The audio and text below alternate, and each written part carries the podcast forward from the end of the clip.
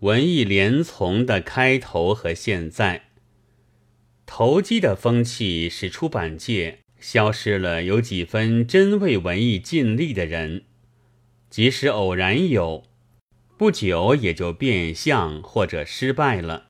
我们只是几个能力未足的青年，可是要再来试一试。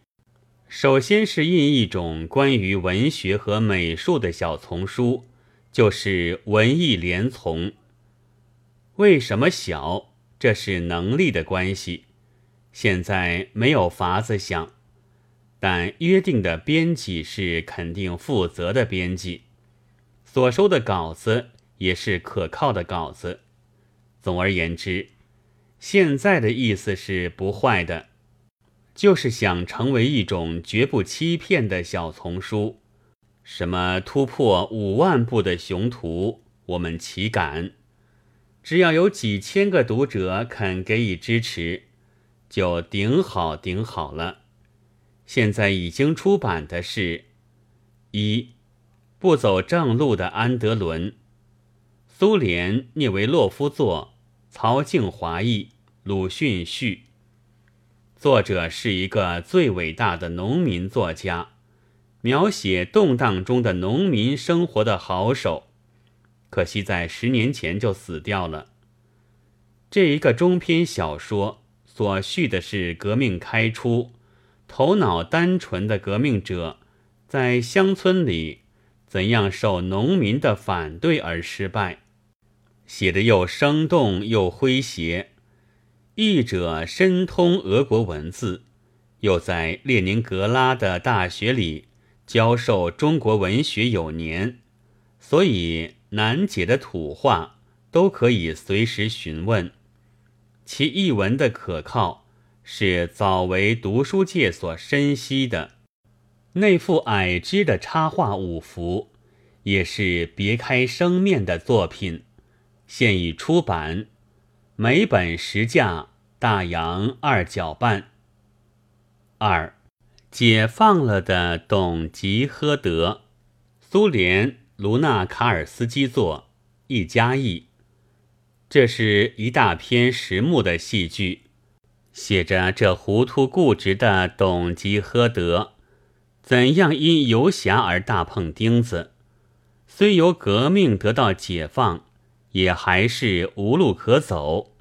并且趁以奸雄和美人，写得又滑稽又深刻。前年曾经鲁迅从德文重译一幕，登《北斗》杂志上。玄因知道德译颇有删节，便即停笔。续登的是一家直接译出的完全本，但杂志不久停办，仍未登完。同人。今居然得到全稿，实为可喜，所以特地赶紧校刊，以供同好。每幕并有毕斯凯莱夫木刻装饰一帧，大小共十三帧，犹可赏心悦目，为得一本所不及。每本实价五角。正在校印中的还有三山民牧唱，西班牙巴罗哈作，鲁迅译。西班牙的作家，中国大抵只知道伊本纳兹，但文学的本领，巴罗哈什远在其上。日本亦有选集一册，所记的都是山地住民。巴斯科族的风俗习惯，译者曾选一数篇登《奔流》上，颇为读者所赞许。这是选集的全译，不日出书。四，诺阿诺阿，法国歌耕作罗武译，作者是法国画界的猛将，他厌恶了所谓文明社会。逃到野蛮岛泰西地去生活了好几年，这书就是那时的记录，里面写着所谓文明人的没落和纯真的野蛮人被这没落的文明人所毒害的情形，并及岛上的人情风俗、神话等。